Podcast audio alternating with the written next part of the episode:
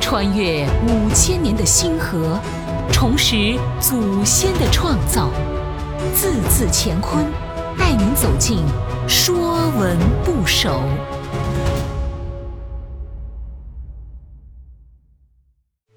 《说文不首》立。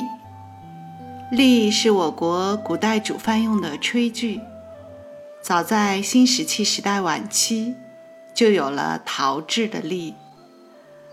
栗的造型很有特点，口沿外斜，上部呈锅状，腹部是三个肥硕的如带状的足，里面是空的，可用来装水和食物。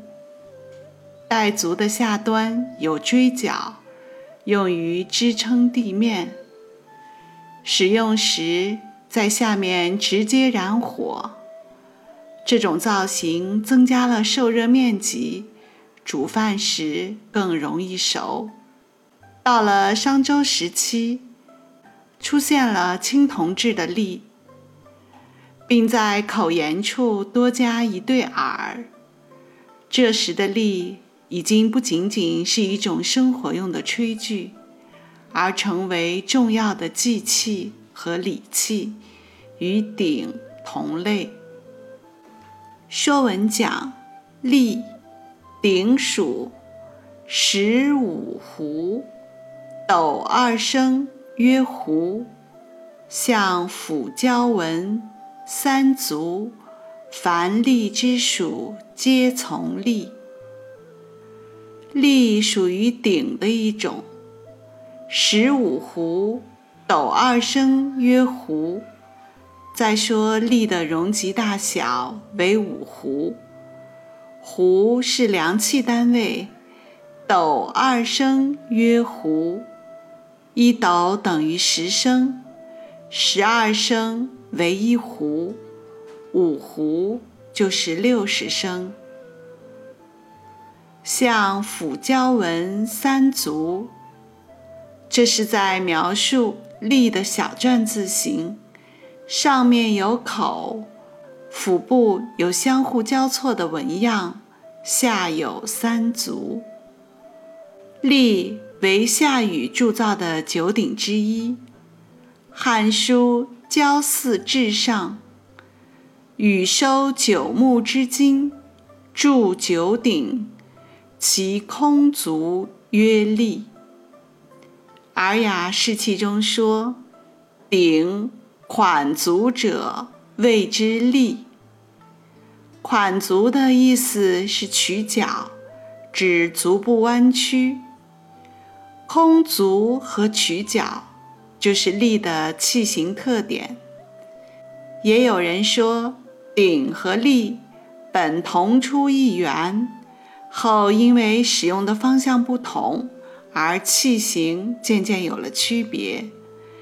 鼎是用来烹煮肉食的，而栗是煮粥的器具。栗还有一个读音，读格，主要用作地名和人名，比如格津，是古时的河流名称，在今天河北、山东一带。比如《孟子》书中，交葛举于鱼言之中。交葛是商周时期的人物。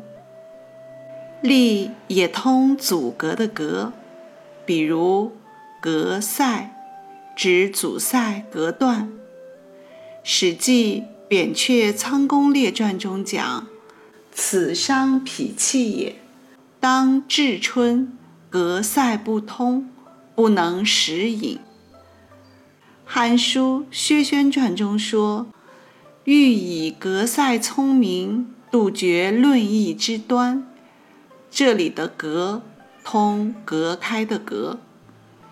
凡利之属，皆从利。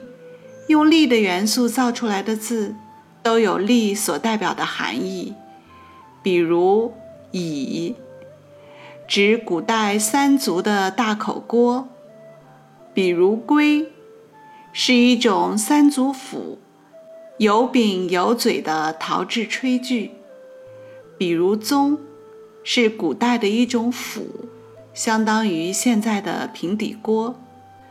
这些由力的元素造出来的字，都与炊具或煮饭有关。